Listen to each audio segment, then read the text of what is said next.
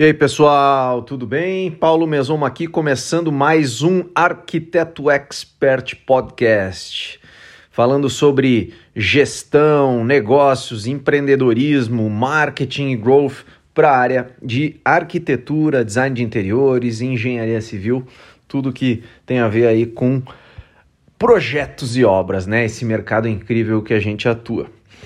E Antes de começar o papo aqui sobre growth marketing, né, que é o papo de hoje, growth hacking, queria pedir para vocês, quem ainda não me segue, vai lá no @arquitetoexpert no Instagram, @arquitetoexpert.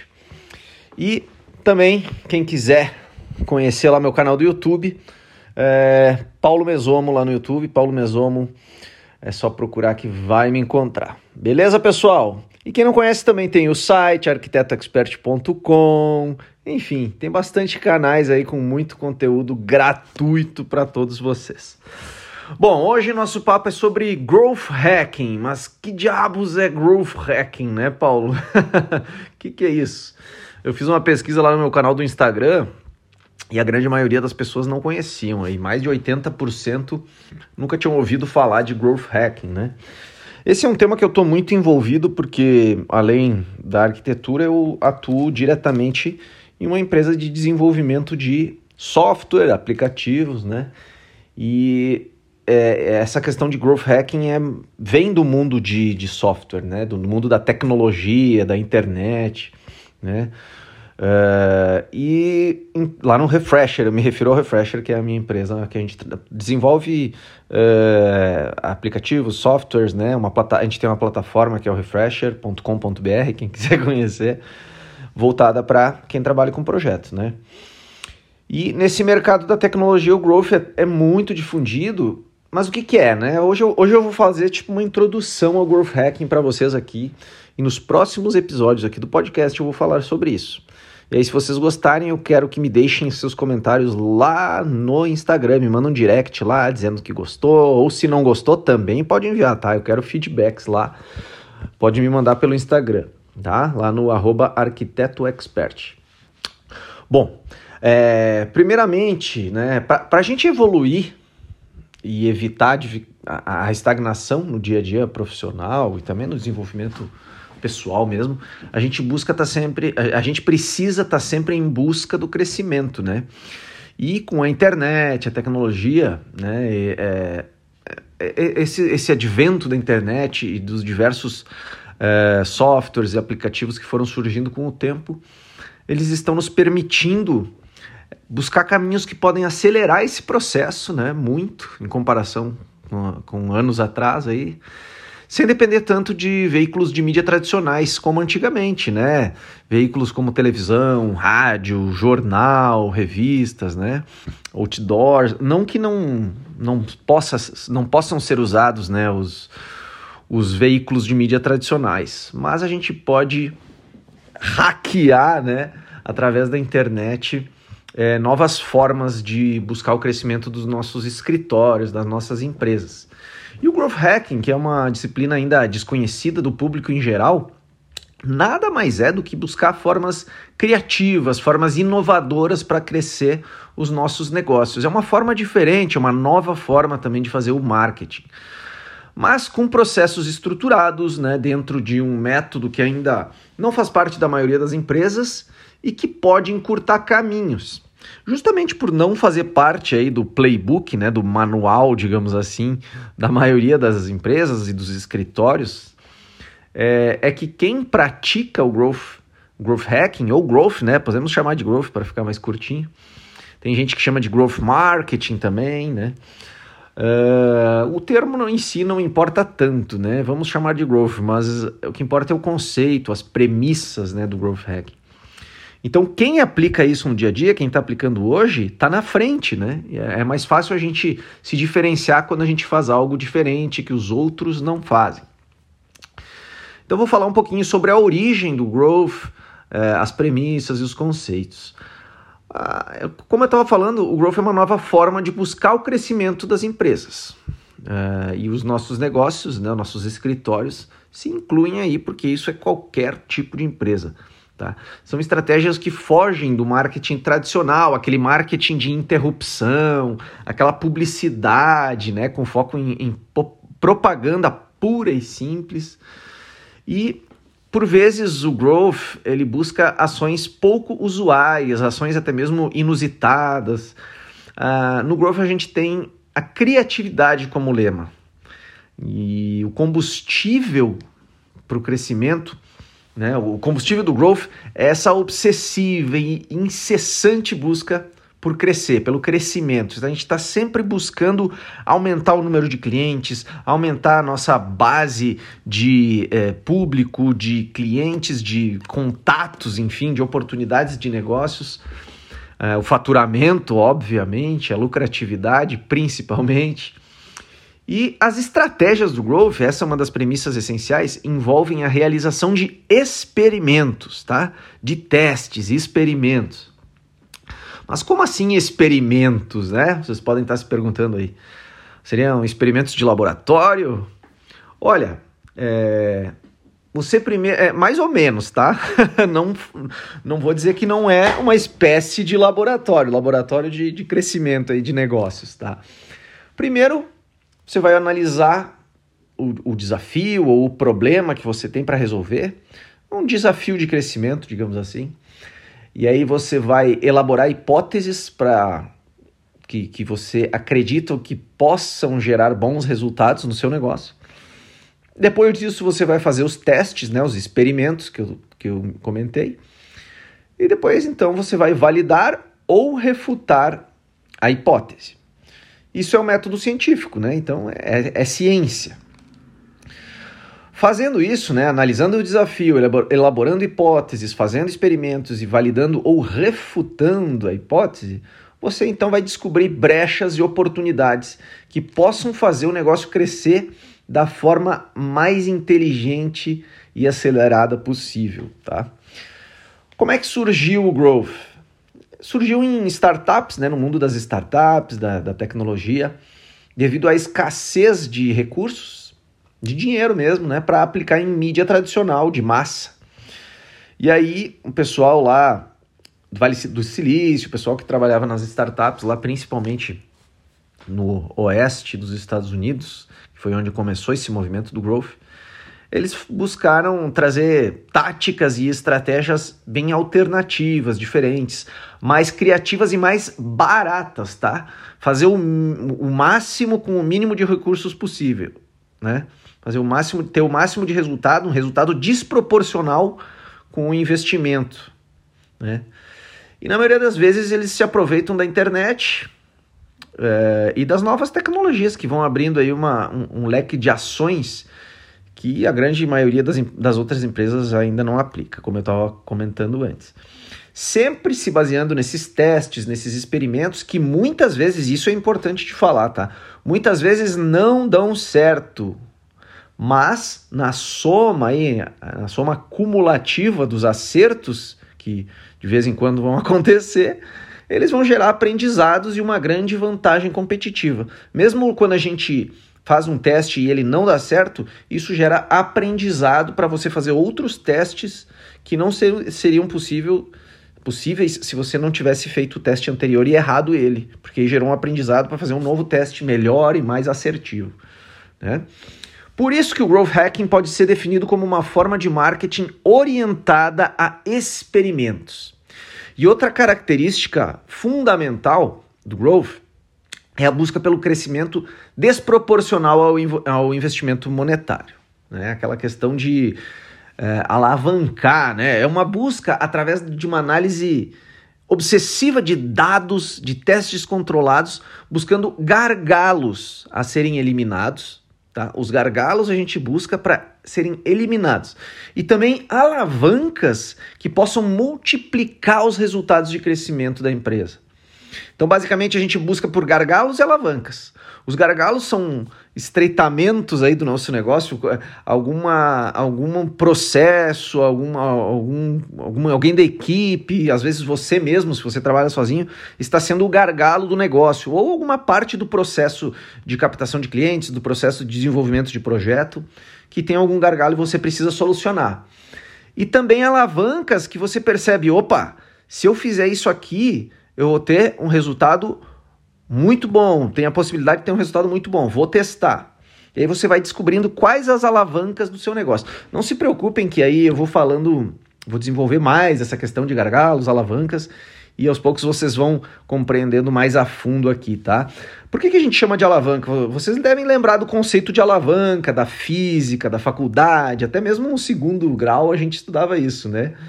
No, no, ensino, no ensino médio.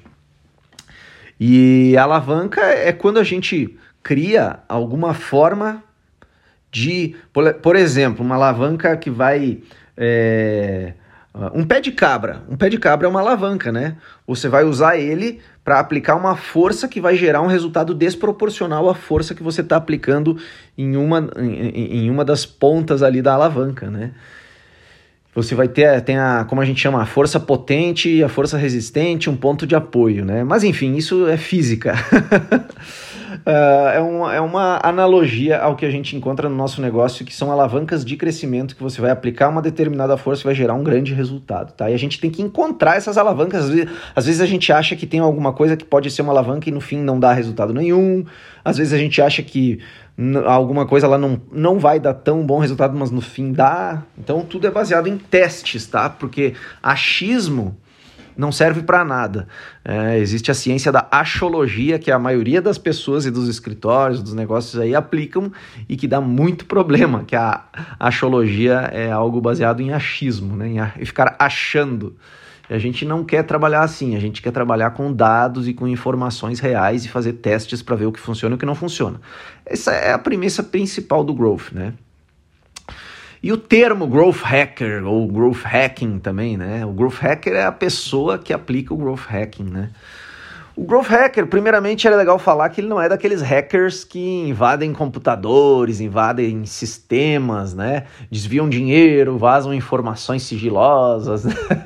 não é isso, tá? Tiram sites do ar, tal, hackeando sites. Não é isso, esse tipo de hacker, tá?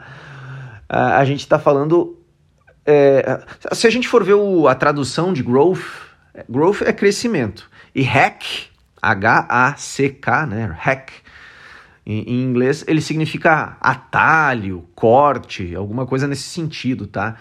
Então, growth hacking é buscar atalhos, buscar caminhos mais curtos para o crescimento, para acelerar o crescimento.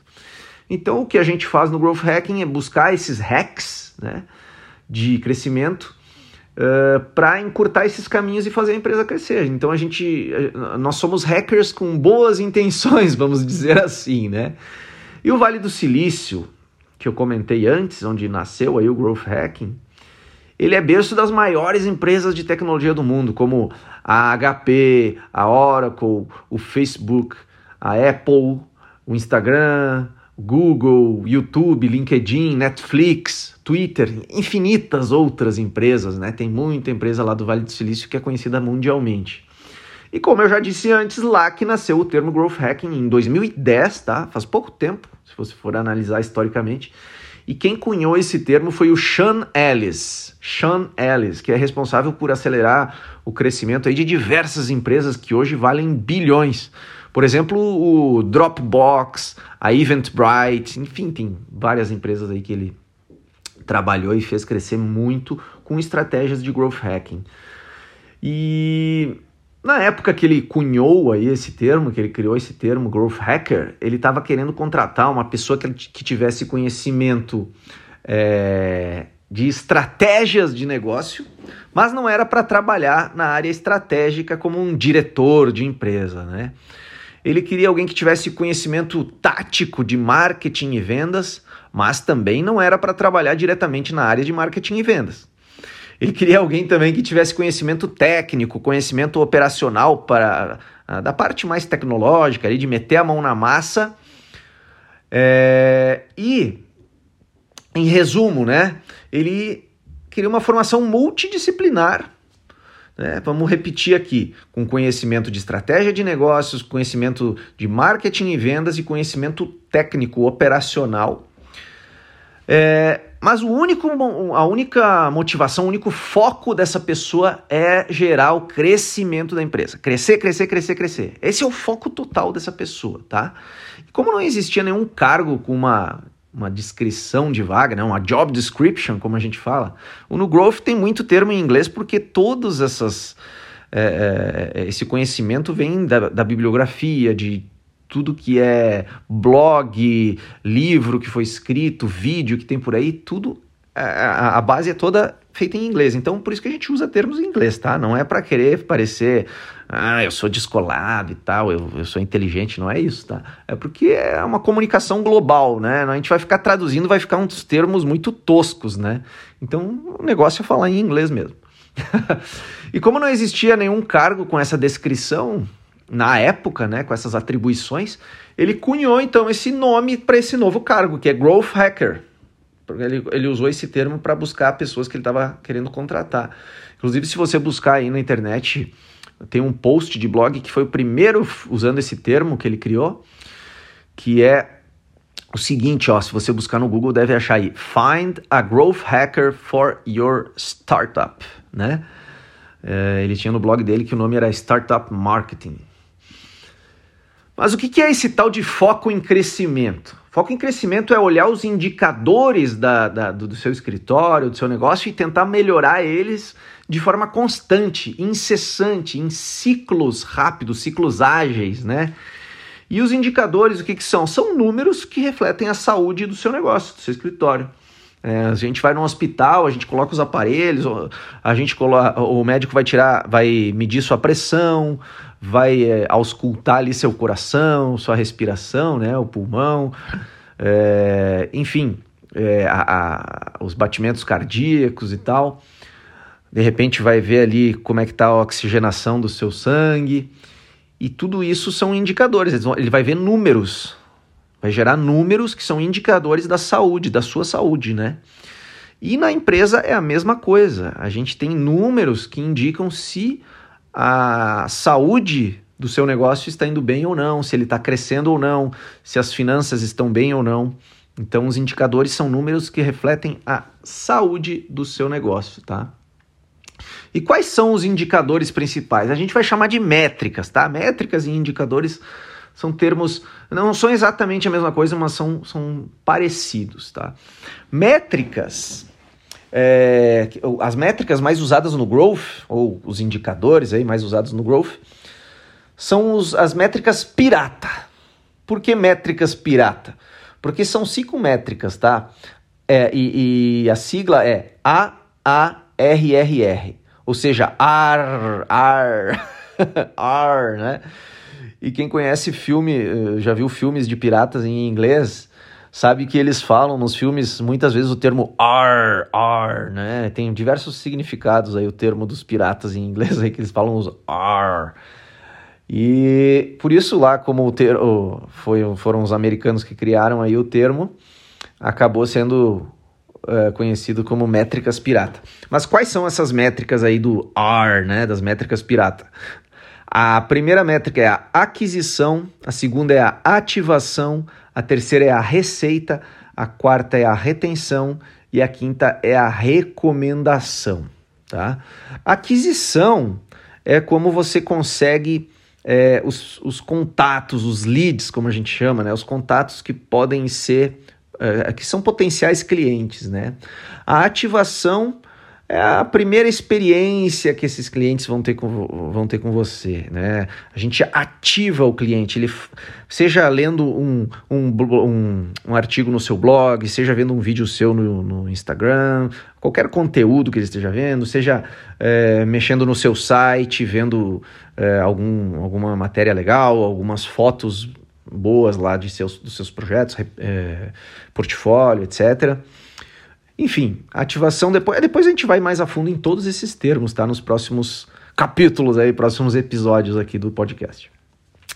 Então eu falei de aquisição, depois ativação, aí então a receita, que é gerar vendas, né? Gerar receita, dinheirinho na conta. Depois a gente tem retenção, que, que seria retenção? A gente vender mais para os mesmos clientes, a gente fidelizar os clientes. Então o cliente fecha um negócio contigo, depois fecha outro, uh, fidelizar clientes, né? E depois a recomendação, que é o último R aí do AARRR, né? Do R. Então, recomendação é indicações, é o marketing de indicações, é conseguir que os seus clientes te indiquem para outras pessoas. Não só os seus clientes, como pessoas que nem são seus clientes, às vezes podem te indicar também. Então, aquisição, ativação, receita, retenção e recomendação. Essas são as cinco métricas principais que você tem que analisar no seu negócio para gerar o crescimento dele.